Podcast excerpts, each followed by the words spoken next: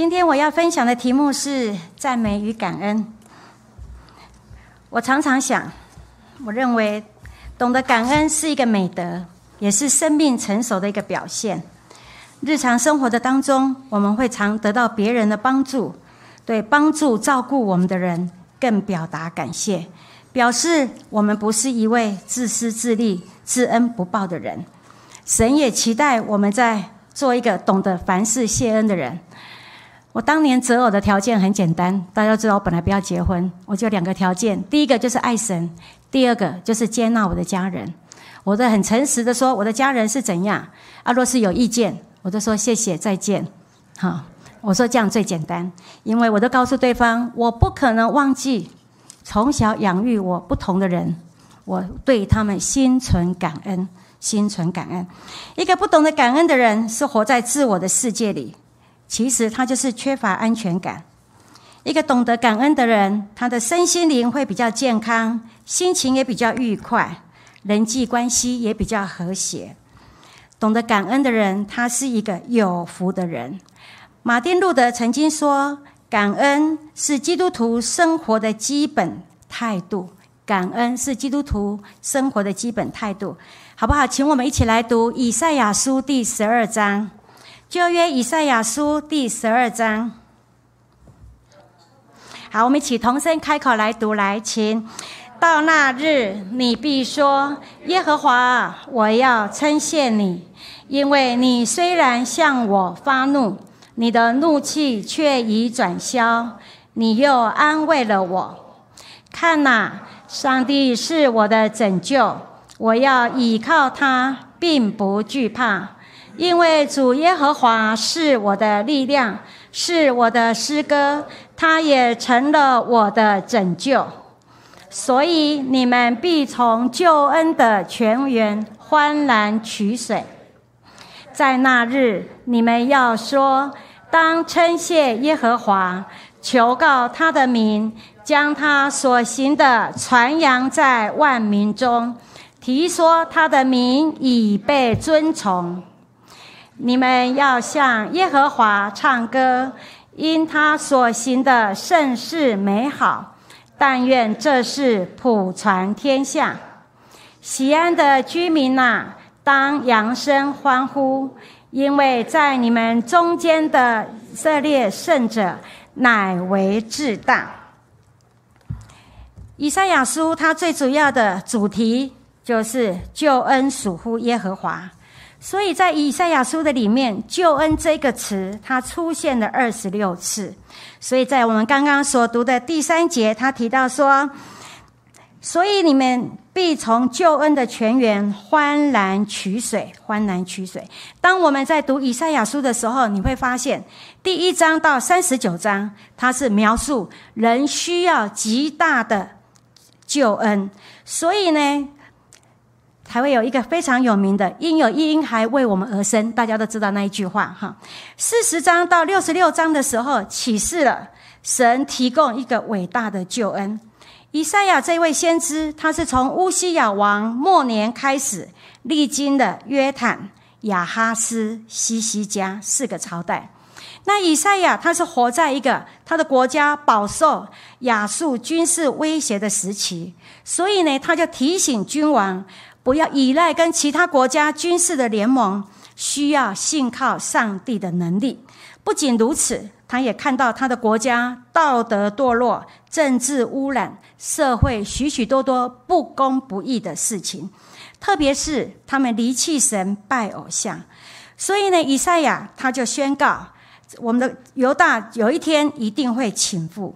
可是呢，然而上帝仍旧忠于他所的盟约。保留近前的渔民，通过透过将来弥赛亚应许救恩跟拯救，救主救主耶稣将出于犹大，要来成就救赎跟复兴的双重工作。外邦人也要来就近他的光，全世界的祝福终将来临。所以这一首十二篇，它就是十二章，就是来讲到对上帝救恩哈一个感恩跟赞美。那以赛亚教导神的百姓，需要面对自己生命当中所发生的一切事情，不论是困难的，是平顺的，都要心存感恩的心来面对，心存感恩的心来面对。那么，当我们刚刚所读的十二章的里面，提醒就告诉我们，什么样的人要赞美感恩神呢？哈，什么样的人要赞美感恩神？在第一节的下，因为你虽然向我发怒，你的怒气却已转消，你又安慰了我。就是神对他们怒气已经转消的人，好，已经没有了。神对他们已经没有怒气了。第二个呢是第三节，所以你们必从救恩的泉源欢然取水，就是欢然取水的人。第三个是西安的居民呐，当扬声欢呼，就是西安的居民。这三种人其实就是同一批人。就是从神那里得到特别的恩典，因为基督的救赎，生命改变了，也就是今日的你跟我，我们得到上帝的恩典，我们生命改变了，所以呢，我们要向神献上感恩。以赛亚提醒要称谢神，常常扬声欢呼，是一个感恩的人，好，是一个感恩的人。世界上有两种人，第一种人是埋怨的人。到处都是，这个水太冷了，这个水太烫了，有没有？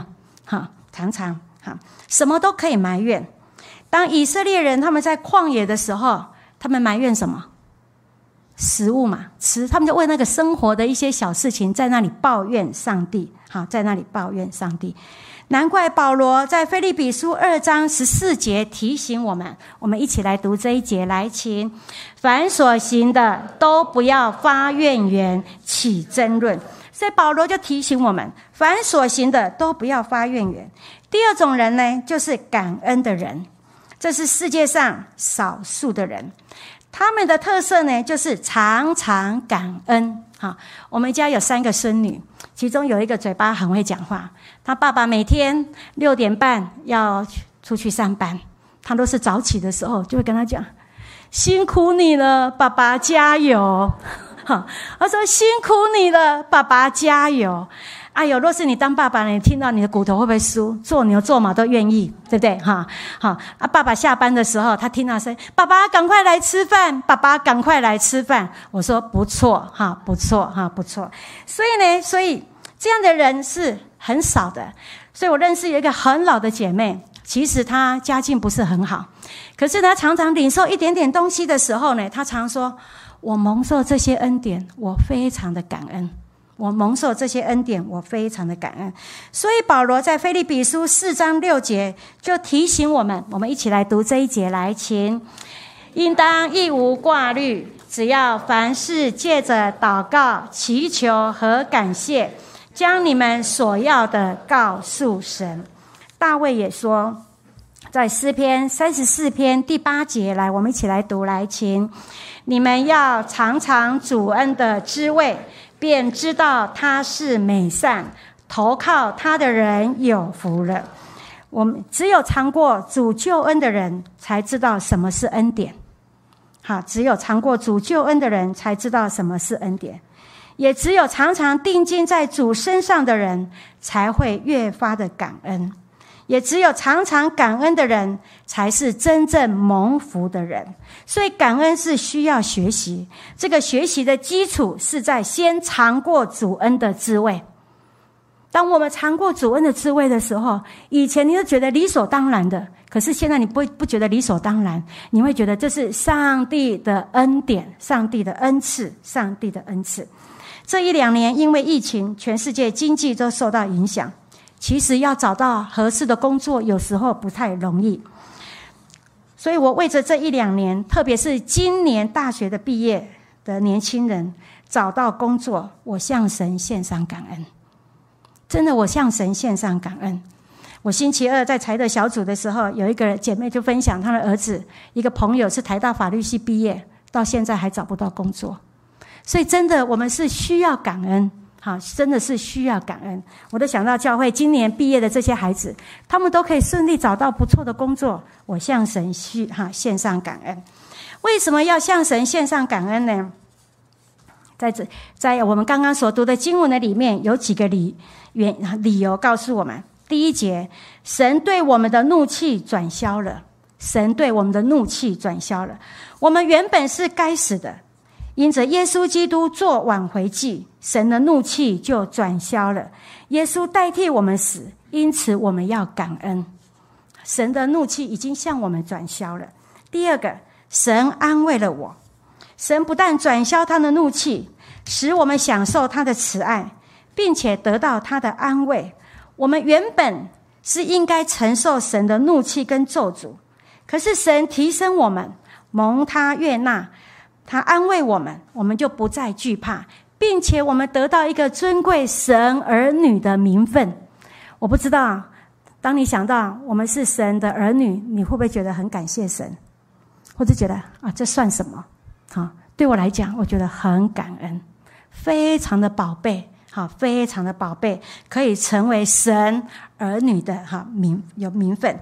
第三，神是在第二节提到，第二节刚刚我们所读的经文里面告诉我们，看呐，神是我的拯救，我要依靠他，并不惧怕，因为主耶和华是我的力量，是我的诗歌，他也成了我的拯救。神是我的拯救，依靠他，并不惧怕。我们生命改变了。我们与神为友，他成为我们的阿巴父，所以呢，我们不再惧怕。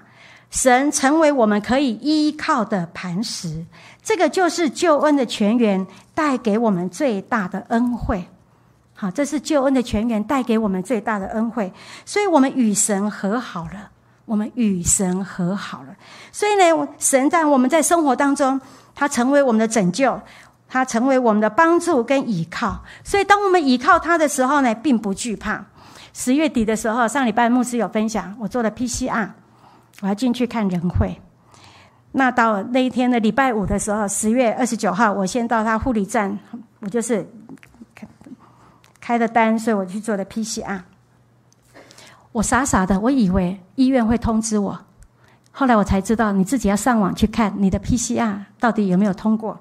星期六我在教会的时候，我坐在那里忐忑不安，我的心里很挂念这件事情。我就说，我就跟牧师说：“好，我现在去医院好了，我去护理站问看看。好，护护理站去问看看。我觉得这个疫情改变过去。”所有的生态，我记得以前只要听到我听到弟兄姐妹他们送急诊，我跟牧师立刻就会出现在急诊。他们在哪一个病房，我就会立刻出现了。可是呢，现在通通都不行，很严格，很严格。那我为为着这一两年生病的弟兄姐妹，我心里也很舍不得，因为呢，常常都是外劳在顾，不然就是只有一个人可以进去，其他的人都不太能进去看。当我那一天星期六的时候，我到护理站，我要下从一楼要进到楼上的时候，因为我知道那个护理站的人蛮凶的，哈，那个护理师蛮凶的，我也很怕怕的，哈。好，那我觉得我也是一个很低调的人。我觉得以前我认识的那些医生，通通都退休了，都不见了，哈，都不在了。所以当我要进去的时候，我就跟神说：“神啊，求你帮助我，求你赏赐给我力量，让我不害怕。”好，让我还不害怕。我只有一个单纯的动机，我就是希望我可以看到人会为他祷告。我的动机就是这样子。当我到了护理站，问了一下，我说啊，我是昨天做的 PCR，怎样怎样的时候，哈，他说哦，好，稍等，啊，就看就看啊，有可以，你是正常的。当他在跟我的时候，我眼睛就瞄到，在那个护理站的电脑呢前面呢，就坐着我们一个年轻的孩子平汉。我看到他的时候，主啊，他就是我的天使，因为我在楼下祷告，主啊，求你预备天使哈。哎呀，当我看到他的时候，我心里就很平安，心里就很很稳下来。我说没事没事哈，应该有好，他是好医生，他是认真的医生。可是他很专心的在那个弄电脑，我也不敢叫他，免得觉得他尴尬，我也尴尬。其他人说：“哎，你们是什么关系？”这样子。后来讲完之后，他突然抬头看到我了，师母，你怎么会来这里？我说：“为什么我昨天没有看到你？我昨天也在这里。”他说：“我今天值班，我会值班到明天早上的七点结束之后，我会回家弄一弄，我会到教会做礼拜。你爱看哪一位？”我就说：“我要看第几床。”哦，他知道我进去之后，他就跟着我进去。他看我看到他的时候，我心里就很感恩。我知道在他今天值班的时候，他会注意他的病人。会留心他的病人，所以呢，我深深就体会到，真的在我们的日常的生活当中，真的神就是我们的拯救。倚靠他真的是不惧怕，倚靠他不惧怕。那么我们如何在刚刚所读的十二章的当中，我们如何展现出来呢？第一，就是借着祷告赞美主，借着祷告。第四节里面告诉我们说，在那日你们要说，当称谢耶和华，求告他的名，将他所行的传扬在万民中，提说他的名，以被尊崇。就是我们要借着祷告赞美主。求告他的名，就是向神祷告，称谢神。我们应该为过去神的怜悯来感谢他。路加福音第十七章十五到第十九节这一段是大家非常熟悉的，我们一起来读这段经文来，请。内中有一个。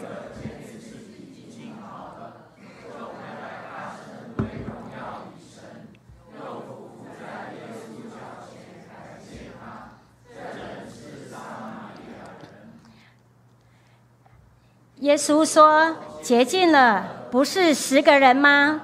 那九个在哪里呢？除了这外族人，再没有别人回来归荣耀与神吗？”就对那人说：“起来，走吧，你的信救了你了。”这一段的经文是我们大家非常的熟悉。耶稣医治患麻风病的撒玛利亚人，就是一个最好的见证。这位撒玛利亚人，他因为有一颗感恩的心，所以他做了一个正确的决哈选择。他原本是要去见祭司，想先去让祭司来查看哈，让祭司来查看。可是他去到半路的时候，这位撒玛利亚人他转回，他先去向耶稣献上感谢。结果这个感恩的行动。给他带来比身体得医治更大的恩典，是其余九位同样蒙主医治的人都没有得到的。有十个人得医治，可是呢，这一位撒玛利亚人，他不仅身体得医治，他更是得到了救恩的泉源，他更是得到救恩的泉源。所以呢，我们要借着祷告来感谢神。第二，我们要来传扬神的作为，也是刚刚第四节提到，我们需要将他所行的传扬在万民中，提说他的名，这是最好的感恩方式。上个礼拜牧师有讲到，在叙加井旁的撒玛利亚的妇人，这个故事大家都非常的熟悉。好，耶稣在中午的时候来到那里，就跟他谈，跟他谈。后来呢，耶稣就把他过往所有的事情都讲出来了。这个人没有生气，他就非常的惊讶。所以呢，在路加福音第四章二十八节那边提到，我我来念给大家听。那妇人就留下水罐子，往城里去，对众人说：“你们来看，有一个人将我素来所行的一切事都给我说出来了。莫非这就是基督吗？”众人就出城往耶稣那里去。那城里有好些撒玛利亚人信了耶稣，因为那妇人，就那妇人就是撒玛利亚妇人做见证说，他将我素来所行的一切事都给我说出来了。于是撒玛利亚人来见耶稣，也求耶稣在他们那里住下。耶稣就在那里住了两天，因耶稣的话，信的人就更多了。当耶稣跟这位撒玛利亚妇人谈话的时候，后来他真的是保得生命的活水，他就丢下了他的水罐子，就往城里去，就去去传扬做传扬神奇妙的作作为。他说：“这个人把我素来所行的都说出来了。这个人莫非就是基督吗？就是基督吗？”早期教会的时代，许多撒玛利亚人归向基督，后来他们就称为那个叫做撒玛利亚的大复兴。其实耶稣在这里住两天，一个本来原本满身罪污的妇人，相信耶稣是弥赛亚，就成了整个叙加城归相信耶稣的一个转捩点。所以我们需要传扬神的作为。所以以赛亚就叫我们要在万民中提说他的名。这不但是需要圣灵的工作，也需要人尽上责任。有时候圣灵催逼我们。我们要跟这个人分享神奇妙的作为，可是有时候我们会害怕这个人拒绝，我们就不敢讲了，对不对？好，所以有时候当圣灵工作，我们人也要来配合。我们需要用各种不同的方式，向不同的人传扬神的作为。好，向传扬神的作为。第三就是第六节这边所提到的，西安的居民呐，当扬声欢呼，因为在你们中间的以色列圣者乃为至大。我们要在生活当中见证神是有力的。我们要在生活当中见证神是有力的。神要我们为了他在我们身上所行的一切美好的工作，扬声欢呼。我们要向他很衷心的表达，我们得到这个救恩的喜乐。好，得到这个救救恩的喜乐。所以呢，有时候当我们跟别人分享上帝的作为的时候，我们不需要夸大其词。我们就是很简单的、很诚实的，把神在我们生命里面如何的作为，我们就是诉说，让别人知道，也让我们这个人深深的体会到，见证神是有力的。我常常体会到神是有力的。十一月九号就是这个礼拜二，当我知道潘妈妈要从林口长庚医院转到护理之家的安宁病房，中午知凡就问我：“师母。”潘妈妈有没有可能跟仁惠姐同一个病房？我直觉的回答她：这三十年很多的直觉，我都直觉的回答她：不可能，这个几率太低了。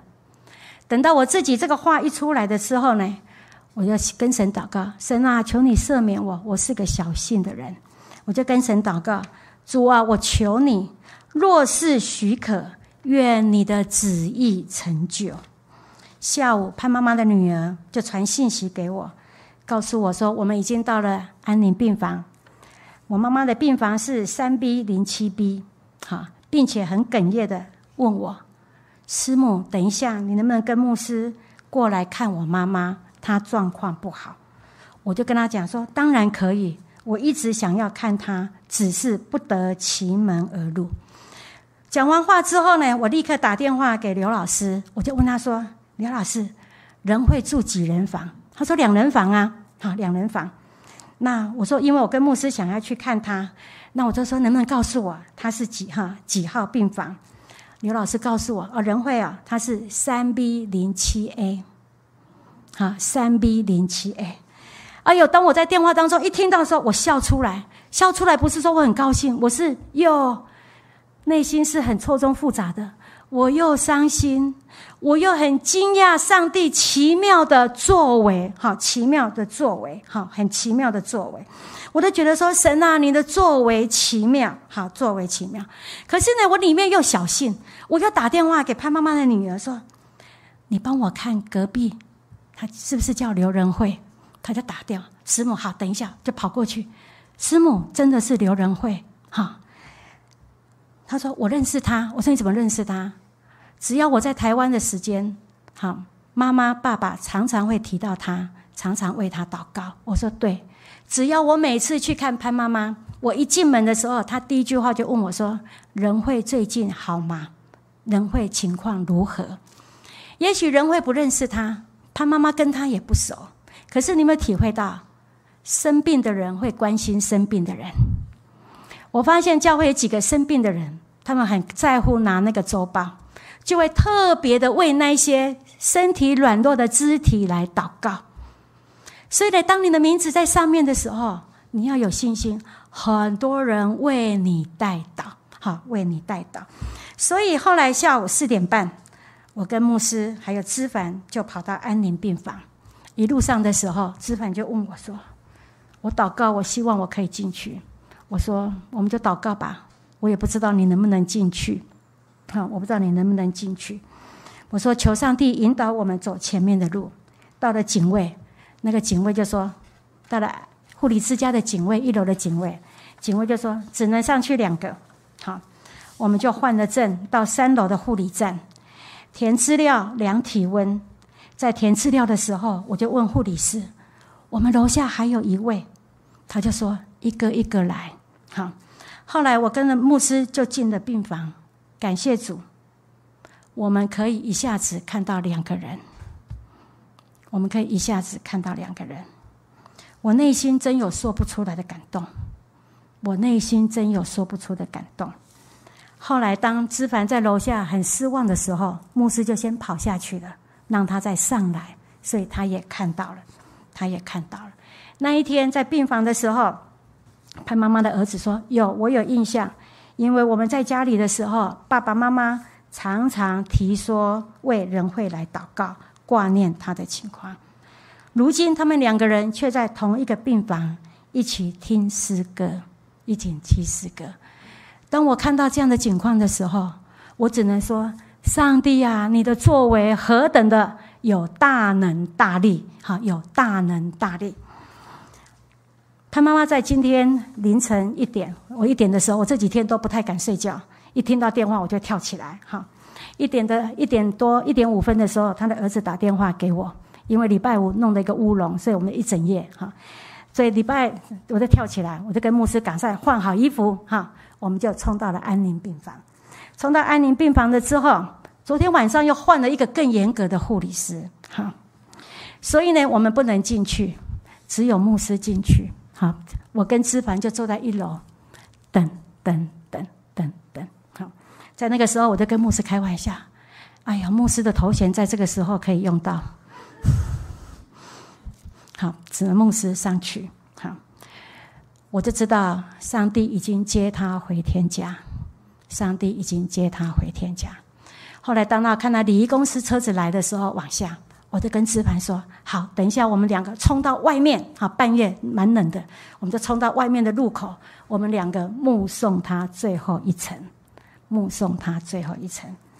我觉得每一次，当我在陪伴我们的弟兄姐妹走人生最后一程的时候，我心里充满了很多的感恩。”我为着他们刚信主的第一天，直到他们最后被主接走的时候，在这过程的当中，却是看见上帝满满的恩典。弄到四点回到家，我就开始睡不着觉。我就跟神说：“神啊，完了，今天我要分享信息，万一我脑袋不清楚、语无伦次怎么办？”哈，我应该没有语无伦次，对不对？我真的是要见证。上帝是有能有力的，他是蛮有大能大力的，在我们的生命的当中，我们是可以大大的尽力他。所以，就如同以赛亚所说的，不管我们生命里面所碰到的困难，不管是平顺，我们真的是要向神献上感恩，好不好？这个时候，我们一起来唱一首诗歌。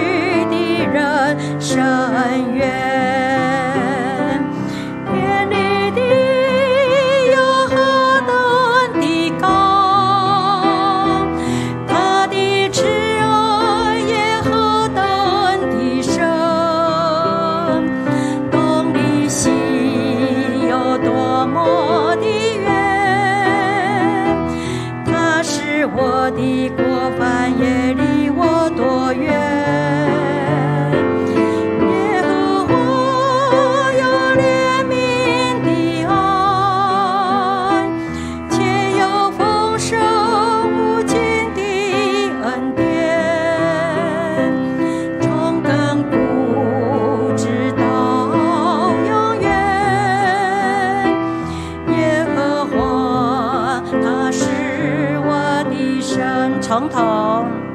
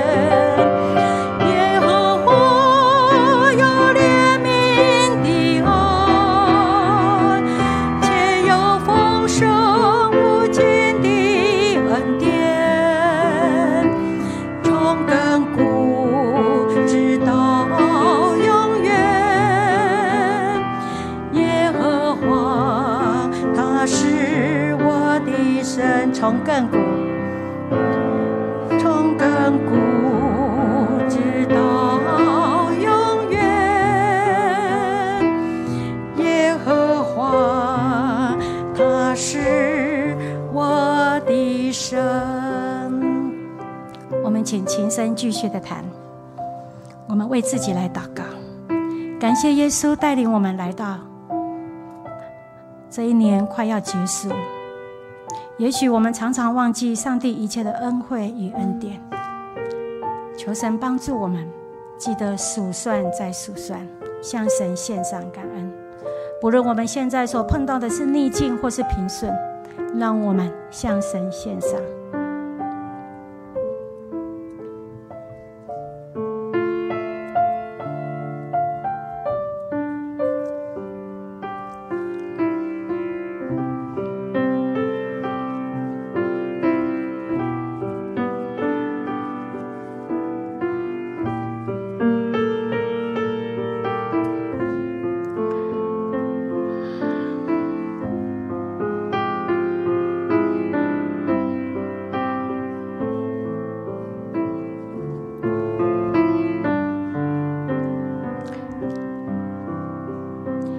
稣，我要感谢你，从岁首一直到年终，你恩待我们。